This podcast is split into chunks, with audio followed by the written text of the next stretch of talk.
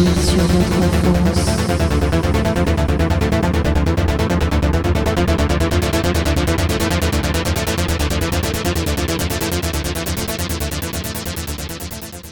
Bienvenue dans J'irai cracher sur votre enfance, le podcast qui malmène vos souvenirs et votre nostalgie. Je suis Burn the Witch. Et moi, je suis Nico. Salut Burn the Witch. Comment ça va Bah, ça va très bien. euh, très heureux de commencer euh, ce podcast, ce De- nouveau podcast. Depuis nos dernières aventures euh, radio euh, webophoniques, Oui, euh, couronné presque de succès. couronnées presque d'audience, voilà.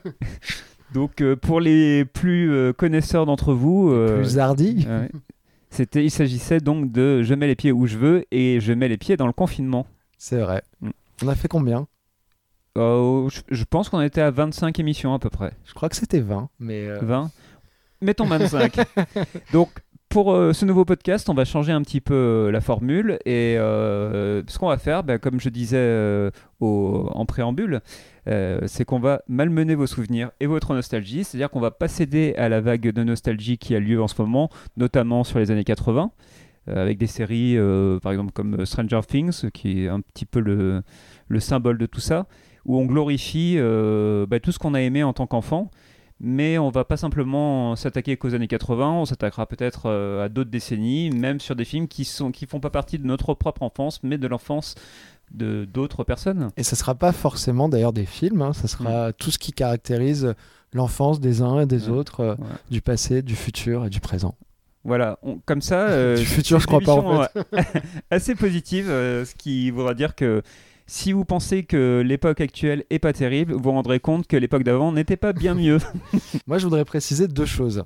Euh, déjà, c'est qu'on va pas juger les films. Ça sera parfois des très bons films dont on remettra pas en cause la qualité intrinsèque et cinématographique. D'accord? Je suis absolument d'accord avec ça. On, On va pas les juger voilà. au pilori. On va, on va juste avoir euh, ce regard euh, extérieur et euh, euh, aujourd'hui de 2022 sur euh, ce qui a été fait, mais sans les juger quoi. Voilà, il s'agit en fait d'avoir un regard aussi objectif et euh, aussi de combattre euh, peut-être l'idée que euh, dans le divertissement, euh, on, on est juste là en fait pour, pour s'évader.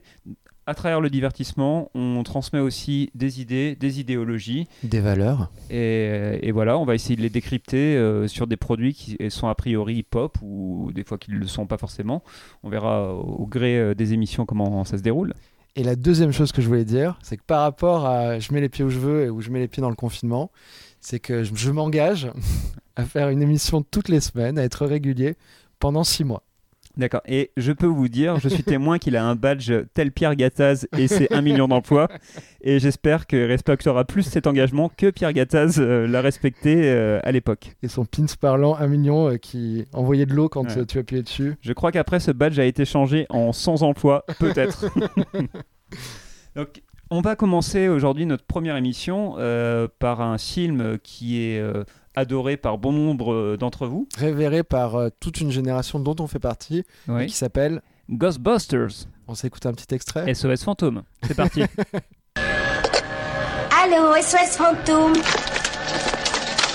Ils sont palpables, Ah oui? Implacables, Chez vous? Indélogeables.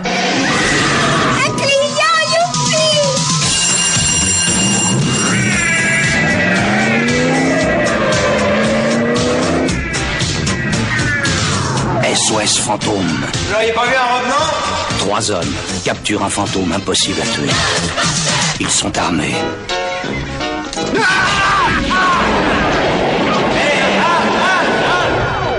Ils sont dangereux.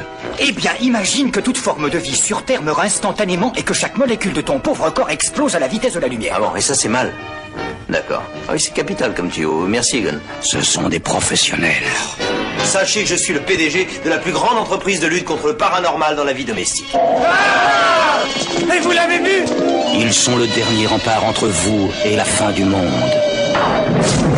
Cette ville court vers un désastre aux proportions bibliques. Nous sommes à la veille de l'apocalypse. Attendons-nous à une pluie de pierre et de feu.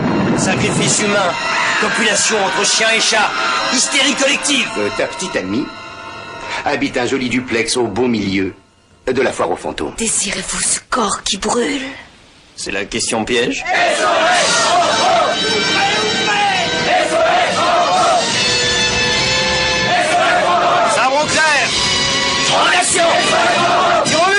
Donc voilà pour la bande-annonce de Ghostbusters en VF. Hein. Euh, on, vous a fait ce petit plaisir-là parce que certainement vous avez découvert le film quand vous étiez enfant et que vous l'avez revu peut-être en boucle euh, en VF. hein. C'est toujours. euh, D'ailleurs, je, je fais une mini parenthèse, mais euh, parfois sur les- ces films comme ça qu'on a vu beaucoup en tant qu'enfant, c'est assez compliqué de voir la VO. Enfin, de l'écouter en VO une première fois, on a l'impression de, de trahir un peu son souvenir. Les, les voix des personnages, c'est toujours Ouais. un peu bizarre. euh. Alors moi, ce qui, est, ce qui est bizarre aussi dans ce podcast, c'est que la plupart des films, je m'aperçois que je les ai pas vus quand j'étais enfant. Notamment celui-là. Euh, du coup, euh, bah, moi, je les vois. euh, Je l'ai vu en VO, du coup. Est-ce que tu l'as vu en VO ou en VF Ghostbusters Alors là, je, au- pour le, dans le cadre de l'émission, je l'ai revu en VO. Ouais. Et euh, je pense que c'était à peu près la deuxième fois que je, je le voyais en VO après l'avoir vu. Moi, euh, pour le coup, plein de fois euh, en VF quand j'étais petit. Et, euh, bah, Qu'est-ce que ça m'a fait? Sur ce film-là, ça va maintenant, ça me, ça me dérange pas. C'est pas ce qui est dérangeant dans ce film-là. T'as trouvé que c'était dérangeant ce film, du coup? C'est pas forcément dérangeant, mais on va développer un peu tout ça. C'est un des films les plus pénibles que j'ai vu cette année. Alors déjà, il faut savoir que j'ai mis à peu près quatre fois, je l'ai vu en quatre fois, Euh, soit parce que je m'endormais, euh, soit parce que vraiment ça me saoulait, Hmm. euh, soit parce que j'avais faim. Et Et je peux attester que tu n'as pas de problème de narcoleptie. non, c'est vrai. Je... Mais par contre, les, les films qui ont un rythme bizarre, Hmm. c'est vrai que j'ai vraiment beaucoup de mal à, Hmm. à tenir. Et celui-ci a un rythme complètement incompréhensible. Je sais pas si tu peux attester, si tu peux acquiescer, si tu peux me, me rabrouer. Et alors, moi, je, je voudrais dire que ce, ce film-là, en le revoyant, c'est euh, Le rythme est bizarre. film- c'est un film qui justifie euh, l'existence de ce podcast, enfin un des films qui justifie ça, parce que c'est euh, un film qui gagne à ne pas être vu finalement et à rester dans, son, dans le souvenir euh, qu'on en a si on l'a découvert en, en dans le petit. placard de l'enfance. Voilà, justement. exactement. Et pas forcément se confronter à ça. Euh, c'est un film totalement en fait vide, qui est très étrange, avec une intro qui est pas si mal que ça. La avec, euh, première scène est sympa ouais. dans la la bibliothèque. scène de la bibliothèque euh, rappelle un petit peu en fait les productions en Blin où euh, on va avoir euh, du divertissement Un mais peu un peu d'horreur. Voilà, donc on est un peu entre deux. Des effets spéciaux pas mal. Ouais, ça c'est plutôt bien foutu. On se- Presque tout le budget aurait été mis là-dedans. Et donc, mis à part cette scène-là, on va avoir après finalement la beauté de Sigourney Weaver. Enfin, voilà. Qui est jamais. euh, voilà, c'est jamais. euh, Voilà. Mais ça, c'est un acquis. C'est un acquis pour le cinéma et pour la vie en général. Mais. Et après, en fait, on n'a quand même pas grand-chose. Donc, a- on n'a même pas cité les acteurs qui sont dedans, mais euh, bon, en gros, il y a Harold Ramis, euh, Bill Murray et Dan Aykroyd, Et un noir dont je me rappelle plus le nom, mais qui a pas un grand rôle. voilà, et qui est entre autres l'acteur euh, qui joue le directeur de la prison dans la série Oz, qui est bien mieux d'ailleurs que Ghostbusters, mais ça n'a rien à voir. Et- Je, reviendrai après sur euh, ce rôle-là que, Ouais. que je trouve vraiment problématique. Mais je voudrais parler de, de ce milieu de film qui dure à peu près 50 minutes, qui est incroyablement mou, où il se passe rien, après un début tonitruant. Donc, oui, alors après cette scène-là, euh, donc on a la, la création de, cette, euh, de ces chasseurs de fantômes, euh, basés sur quasiment rien. Ils vont choisir un local et à partir de là, on a, il y a le syndrome euh, Winnie the Montage euh, qui était décrit dans Team America, où en gros, euh, bah, dans beaucoup de films des années 80 et même au-delà, euh, quand on, en fait, on sait pas raconter une histoire, ben on utilise un montage avec une petite musique derrière et ça permet de faire une ellipse immense et puis en même temps de voir, ah ben, soit c'est c'est peut-être le syndrome agence touristique. Voilà, quand il fabriquait des choses, euh, Ou, euh, Rocky quand euh, il s'entraîne. voilà, c'est ça. On sait Ro- pas Rocky temps dans il la neige et tout ça, mais il y a un côté ASMR où on voit au fur et à mesure, ah là là, et ils font des efforts, ça se construit au fur. Enfin, Et au final, il y a un résultat. il y a un résultat. Parce mais le problème de ce film, Ghostbusters, c'est que le film. Alors, je dirais, quand même, pour être plus juste, il y a quand même la scène de la bibliothèque et il y a la scène avec le fantôme le plus mythique de SOS Fantôme, euh, Bouffetou. Euh, Comme ça, c'est le début encore. voilà, ça c'est le début, mais euh, donc premier, c'est la première fois que c'est le premier de quart du film. euh, voilà, il y a ça plus une histoire de frigo maléfique qui est au début aussi. Voilà. Et tout est au début. et après, c'est qu'un long, un long montage. C'est pas un long dimanche de fiançailles, malheureusement. c'est un long divorce avec le public. et, euh, et en fait, c'est un film où on s'ennuie profondé- profondément, en fait, puisqu'il se passe quasiment rien. Jusqu'à la fin. Ouais. Est-ce que la fin, ouais, la, la fin est bizarre aussi. hein. Tu veux que je... Tout est bizarre. Mais on- je pense qu'on va un petit peu vite sur. euh, Sur décrire le l'élaboration. Je vais, je vais revenir quand même sur. euh, comment ce film a existé Comment il a été fabriqué Et pourquoi Donc c'est Dan Aykroyd, euh, membre du Saturday Night Live, euh, qui a conçu le film au départ pour euh, son acolyte du Saturday Night John Live, Bellucci. John Bellucci. Sauf que euh, en 82, John Bellucci meurt. Une Et petite euh, overdose, je crois. hein. voilà, bon, beaucoup d'a- d'alcoolisme aussi, donc euh, Ouais, dépression. Voilà. Mais il était Et, très drôle. Oui, enfin, et puis bon, voilà, c'était vraiment un duo euh, inséparable, quoi. Et donc le, le rôle qui devait être Pour John Bellucci. finalement va être donné à Bill Murray, ce qui ajoute certainement une autre couleur au film. Euh, parce que bon, même si c'est pareil, hein, c'est la famille euh, du Saturday Night Live, euh, c'est quand même pas le même genre d'humour. Ah, ils sont pas interchangeables non plus. euh. Et, euh, et donc on a Harold Ramis aussi euh, qui est dans la conception du film. Harold Ramis, euh, notamment, il est connu en tant que réalisateur, donc c'est celui qui joue euh, euh, le- Egon, Egon, qui, euh, qui va réaliser après euh, Un jour sans fin. Un jour sans fin. Voilà, c'est son film vraiment le plus mythique, encore avec Bill Murray. Euh, d'ailleurs, Egon qui est pas le, le pire rôle dans le film, mais euh, Je voulais en parler après. Pour les cho- C'était dans la. République, les choses à sauver. Il y en a pas beaucoup. Et euh, donc c'est un film qui à la base devait, euh, ça devait être des exterminateurs du, du futur qui, qui pourchassent, qui pourchissent, sur le qui public. pourchier à travers l'espace et le temps les fantômes. Et euh, finalement le, le budget a été revu complètement à la baisse. Donc Ouais. ils se sont dit bon tiens on va, on va finalement tourner ça dans New York, dans des décors réels, pas de futur, rien. Et je pense que ça explique pas mal pourquoi il se passe rien dans le film. C'est que c'est un film qui a un tout petit budget en fait. Et Ouais. j'ai l'impression que tout est basé sur la scène du début, bouffe tout, et un peu la scène de la fin. Et le reste, c'est rien en fait. C'est que du montage. Et euh, c'est quelque part une, une chaîne de merchandising qui se met en... Normalement, tu fais un film, le film a du succès, et à partir de là, tu as envie de vendre des objets dérivés. euh, Bah là, c'est un peu comme Ouais. le maître de l'univers, hein, finalement. Voilà. Ils ont pensé aux objets. Ça, et ils ont fait un film autour de ça. Il nous faut quelque chose pour vendre ces, ces jouets. De très beaux jouets, d'ailleurs. Faites-nous un film et, euh, et on a envie de vendre des t-shirts et aussi donc le morceau euh, mythique euh, de SOS Phantom qui est peut-être le truc qui restera finalement, qui a fait danser dans les booms de- de- des années 80, des années 90, 2000, 2010, 2020. Voilà. Je sais pas s'il y a des booms encore en fait, c'est ça le problème. Écoute, moi, je vais, je vais danser dessus ce soir. Ouais. Voilà, parce que effectivement, c'est un bon morceau. Mm. Euh, apparemment, le compositeur, il avait vraiment euh, juste euh, le mot Ghostbuster pour faire son truc. il a quand même trouvé voilà toutes Mais ces. il faut savoir que les acteurs du film et les scénaristes n'avaient que ce mot-là aussi pour faire un film. Alors moi, il y a plein de choses que, que je trouve bizarres dans ce film. Alors peut-être que tu vas m'aider parce que toi, tu connais la, la conception. Je, je- je voudrais juste préciser quelque chose. J'ai vu un documentaire sur Netflix Oui. Euh, qui parle de la conception du film et c'est beaucoup plus intéressant que le film. Voilà, si, si vous cherchez un truc à regarder sur Ghostbusters, euh, regardez plutôt ça. Vous perdrez peut-être moins votre temps. Ouais, d'accord. Et pas la série animée, hein, parce que pour avoir retesté ça, c'est c'est infect. C'est c'est- regardable. Ouais, c'est le pire de l'animation américaine des années 80. Et on en reparlera de Ouais. l'animation américaine. Certainement, peut-être 80. un numéro spécial là-dessus. Forcément. Moi, je comprends pas pourquoi ils fument autant. Ah, pourquoi ils fument autant? Dans Parce- le film, ils font que fumer. Mm. Mais je comprends pas. Il y a pas de. À un moment, je me suis dit, ça va être un implant. Et euh, peut-être qu'il va balancer sa clope sur le, le méchant et le faire brûler. Mm. Et même pas.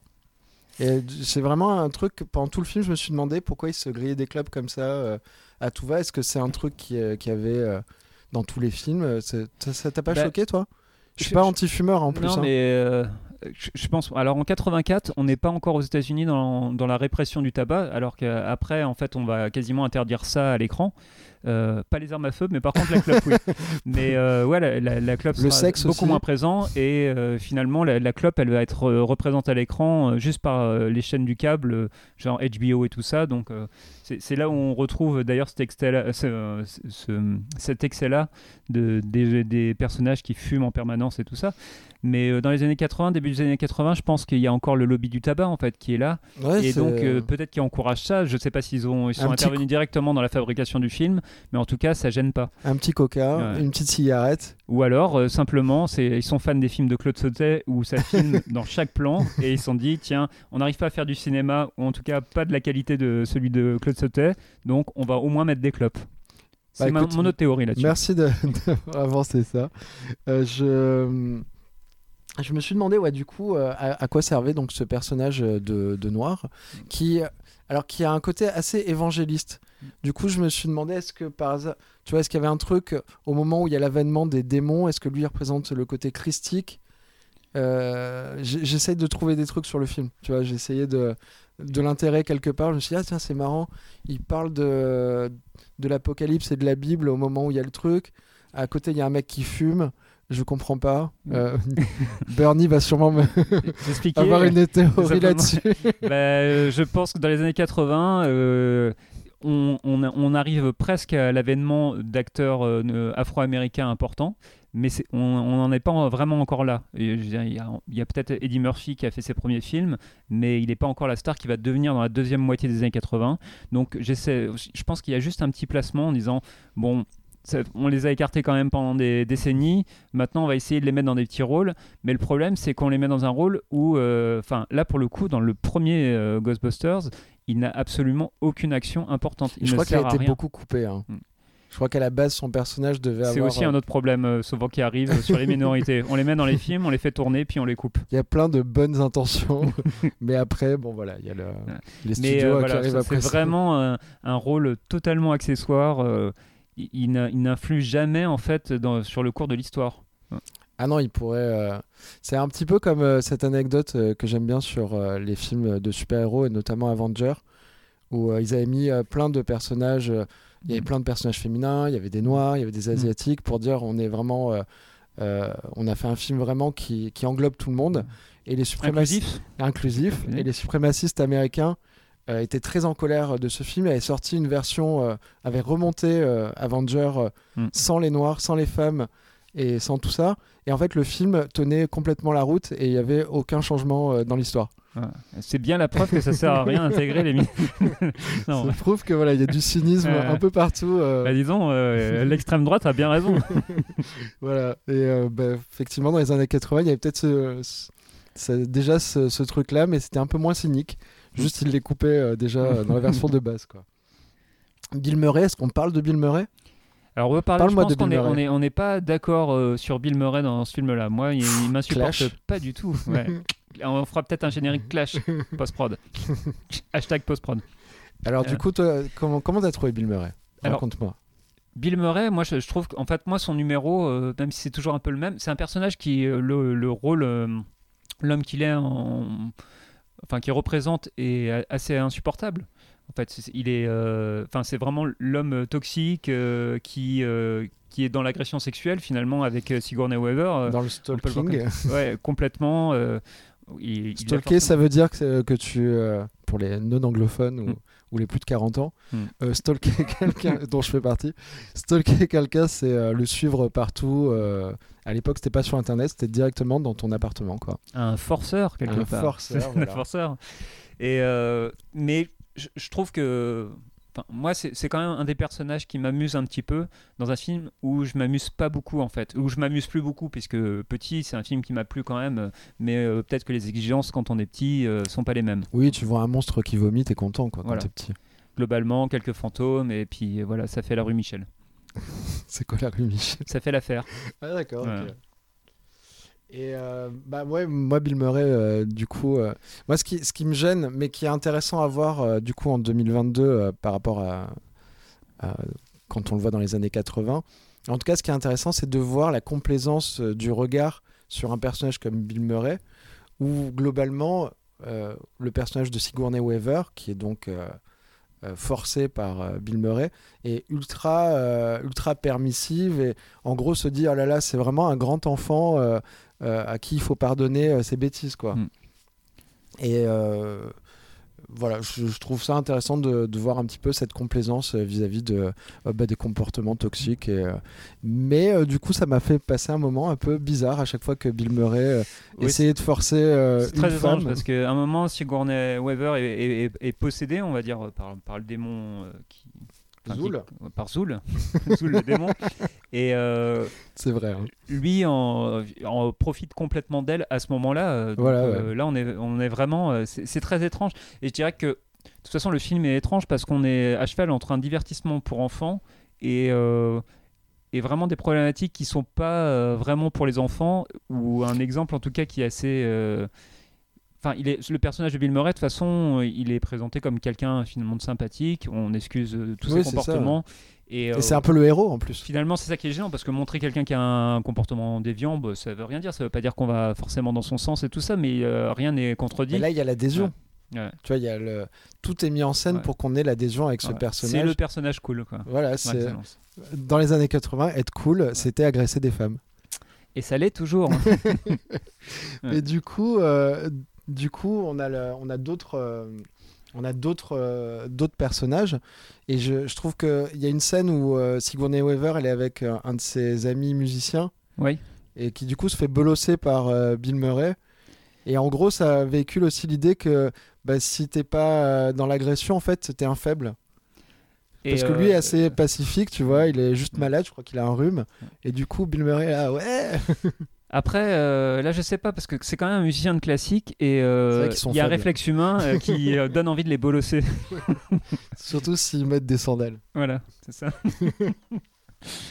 Mais non, oui, oui, effectivement, il y, a- il y a ce truc-là, finalement, peut-être un film masculiniste à fond. avec- en plus, ce qui, est, ce qui est très étrange, parce que Bill Murray, après, dans les années 2000, une fois qu'il fait Lost in Translation, il va être récupéré par tout le cinéma indépendant et euh, présenté plutôt comme un homme euh, Féministe. euh, bah voilà, au moins, ou quelqu'un plutôt de progressiste, ou je, je sais pas, mais en tout cas, quelqu'un qui est pas forcément la caricature de l'homme qui domine ou, ou fort, etc. Là, il est, il est pas exactement là-dedans aussi dans Ghostbusters, mais euh, il y a quand même un truc de bah, si t'as la répartie et si tu peux humilier les gens, euh, bah, t'es le Ouais. héros de l'histoire. Et, ben, tu- et tu euh, auras ta, ta nana à la fin. Quoi. Donc c'est- comme ça, on peut voir aussi le basculement qu'il y a eu entre euh, les années 80 et début 2000, où euh, Chez Bill Murray, en tout cas. chez Bill Murray, mais chez d'autres acteurs aussi. Mais euh, enfin, les, les héros ont un peu changé de comportement, euh, en- au moins dans le cinéma indépendant. Et- Alors, du coup, ça me fait aussi penser à un autre personnage, donc le personnage du docteur Egon, Oui. joué par Harold Ramis, qui, moi, m'a donné donc tous ces rares moments où j'ai. En fait, j'aurais bien j'aurais aimé voir un film qu'avec lui.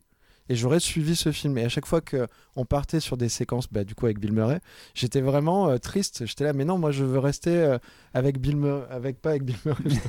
je veux rester avec Bill Murray. Ah mon dieu. Tu vois, il est toxique, t'as envie de rester avec lui. Mais en fait, j'ai l'impression qu'il jouait pas dans le même film que les autres. Et j'ai adoré, tu vois, sa voix très grave. euh, il y avait un sens du tempo un peu bizarre. euh, J'avais l'impression en fait qu'il était dans un film, euh, une sorte de comédie juive new-yorkaise Hmm. avec des fantômes. Et cette proposition-là, je la trouve géniale, quoi. Bah, ouais, c'est un des personnages euh, agréables du film et qui reste encore euh, regardable, quoi. Enfin, pour, euh, moi, je peux pas dire non plus que ce soit un film euh, insupportable à voir. non, mais c'est son, c'est son tempo que je trouve très moderne en fait pour les années 80. Et je trouve que c'est une manière de jouer qui du coup est pas, pas datée. Oui, puis peut-être c'est une, une figure du scientifique qui est un peu différente de ce qu'on voit dans les années 80 aussi. Parce que là, il est posé, il n'est pas forcément loufoque. Oui, c'est pas un Euh, fou. Voilà, il y a, il y a le, le voisin en fait qui est de Sigourney Weaver, qui lui est, euh, est l'acteur principal de Chérie, j'ai rétréci les gosses, et donc il va jouer cette figure du scientifique des Un années fou. 80 au début 90, euh, voilà, qui, qui est euh, oui, un- excentrique on va dire. Et tandis que le personnage joué par Ramis l'est l'est pas du tout. Il n'est pas excentrique, il est posé. Non, c'est, moi j'ai beaucoup aimé voilà, cette caractérisation-là avec euh, un, un mec qui, qui va dire des dingueries mais de manière posée. En... Je l'ai trouvé ultra crédible en fait. Mm. Et euh, voilà, bah, du coup, euh, j'aurais aimé avoir un film qu'avec lui. je peux, enfin, moi, je, je voudrais donner un conseil, en tout cas à ceux qui veulent revoir Ghostbusters, euh, c'est avoir quelque chose, euh, une- boire du café, euh, peut-être boire du Red Bull aussi. Euh, Gatorade, euh, Monsters, il faut citer des marques pour le CSA euh, qui est devenu l'ARCOM. Euh, mais parce que le- franchement, le- le- la deuxième moitié du film, elle est soporifique. C'est vraiment très très dur de rester éveillé. et moi, je crois que ça fait deux fois que je le revois où je n'arrive plus en fait. Il y a un moment où je m'endors. euh, euh, toute cette scène où le- l'immeuble de Sigourney Weaver est, est- Ah, devient c'est- l'antre du démon là. Il y a juste une scène un peu euh, bizarre euh, quand elle se fait happer par son, euh, son canapé, son ah canapé qui, la- ouais. qui la viole Ouais. un peu. Ouais. euh, où tu fais, ah, c'est vraiment bizarre pour Mm. une comédie familiale euh, d'avoir cette scène-là. Qui dure pas très longtemps, mais qui est un peu. euh, un peu traumatisante, je trouve. Mais voilà, alors moi c'est le truc sympa euh, des années 80, c'est qu'on mélange ça quand même, on n'hésite pas non plus à faire à s'amuser à avoir peur. Donc là il y a un côté un peu euh, comme euh, les, les contes euh, pour enfants à l'origine. Oui, c'est euh, vrai. Voilà, avant que Disney les édulcore, mais il y avait il y avait ce truc là où on n'hésitait pas non plus à avoir des fins très cruelles où où on, on fait peur aux enfants euh, quand même et puis euh, ben, de la peur euh, il y a quelque chose quand même qui ressort et les enfants sont pas forcément traumatisés Enfin, en tout cas moi je, je trouvais ça pas traumatisant on s'amuse à avoir peur comme euh, dans beaucoup Non, de films d'horreur Moi, ce qui m'a traumatisé, donc sur la fin, c'est euh, vraiment la volonté aussi du, bah, je pense, du réalisateur euh, de mettre en scène quatre mecs avec des guns laser qui défoncent, qui butent, qui bustent Mm. des fantômes, tu sais, en étant un peu fiers de leurs Mm. attributs. Avec ce côté, ils ont leurs uniformes, ils ont leur, il y a un côté très militaire avec la, la foule qui qui les appelle et qui les qui, leur- qui les encourage à aller Mm. euh, buter euh, du euh, on va dire du fantôme dans ce cas-là, mais ça pourrait être de l'inconnu, ça pourrait Mm. être de l'étranger, ça pourrait être. Et ça m'a vachement gêné, ce truc-là, en 2022. Et peut-être que j'en avais pas conscience dans les années 80, vu que je l'ai pas vu dans les années Ah oui, 80. bah, alors là il y, a- il y a ce, tr- ce truc là qui est euh, T'as pas eu ça un peu quand tu Bah, l'as revu? c'est le, le- c'est encore pire dans le deuxième où en gros à un moment il y a l'intervention de la statue de la liberté ils arrivent à l'animer euh, grâce au slime et tout ça enfin et, euh, et donc pour, euh, pour que le slime fasse bouger la statue de la liberté ils ont besoin que tous les New-Yorkais euh, euh, communiquent leur amour de New York Un peu et comme l'exprime le... comme ça. Et ce qui se passe un peu à la fin du 1, où il y a ce- cet effet de foule et tout ça, il faut. Euh, je sais pas, il y a un truc un petit peu de patriotisme euh, Un peu, ouais, ouais. euh, assez dégueulasse en fait. et euh, Bah, pour aller faire la guerre, ce qu'ils connaissent pas. et je, je- je- je trouve ça bizarre. les, à juste titre, les films de Michael Bay sont, sont moqués pour leur patriotisme avec le drapeau américain qui flotte au ralenti, etc. Et, et ce film Ghostbusters, il est vu quelque part avec bienveillance, comme un petit souvenir d'enfance des années 80 qui est sympathique, que des fois on met euh, dans le souvenir presque au même niveau que Retour vers le futur ou euh, les Goonies, etc. Mais pour moi, c'est- on n'est pas du tout au même niveau et il y a un vieux fond quand même de de les- enfin des, États-Unis euh, au-dessus de tout, des New-Yorkais peut-être au-dessus du reste des États-Unis aussi. Donc Ouais, euh, c'est vraiment le New York euh, ouais. vraiment au centre du monde. Et euh, non, ouais, c'est, c'est- c'est- au-delà de ça, la, la scène est assez ridicule. Et euh, c'est- on, on sent quand. Et c'est c'est là, moi, je, je trouve que ça dévoile toute l'intention du film, qui est pas de faire un film, mais qui est simplement de vendre des produits, de vendre une marque. Et euh, c'est comme une longue pub, en fait, ce film. En tout cas, je, je pense que c'est un film. Enfin, en le revoyant, j'ai eu euh, cette impression euh, de, de n'avoir rien vécu, en fait, dans le film. C'est tout sauf épique. Et. euh, il n'y a, y a pas de, de il y a ni de montée ni de descente en fait il y a rien il y a un moment c'est on a une intro on a un, un- un quart de film Un qui ressemble à quelque chose et puis après euh, en fait plus rien un générique une foule de New York euh, qui scande le nom euh, de enfin, des héros euh, armés euh, avec euh, leurs petits costumes Armés avec leurs petits costumes, euh, leurs héros masculins qui vont croiser leurs effluves pour Ouais. être les plus forts possibles. Ouais. Donc quand même, bon, il y a ce petit côté un peu phallique hein, aussi, Mm. on n'en parle pas beaucoup, mais bon, je sais pas pourquoi je dis petit côté, mais bon, c'est totalement phallique. c'est oui Des des, mecs longs, qui vont buster le- phallus quoi Voilà, des mecs qui vont buster des fantômes à coups de bite, quoi. à coups de trick, comme on pourrait dire. Et, et voilà, moi, je, je, je, je pense que c'est bien d'en parler parce que effectivement, il y a tout un héritage et tout un, euh, tu vois, toute une idéologie. Enfin, le, le, le fait que ce soit repris par Stranger Things, que Mm. ça soit repris par euh, un peu tout le monde en, en disant que c'était complètement anodin. Euh, bah, je le trouve pas et donc euh, je suis content que qu'on ait craché dessus. Bah, je pense que le crachat a été plutôt bon.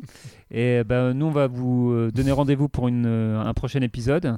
Et puis, euh, bah, vous n'êtes pas obligé de le revoir. mais sinon, revoyez-le et, euh, et n'hésitez pas à cracher dessus.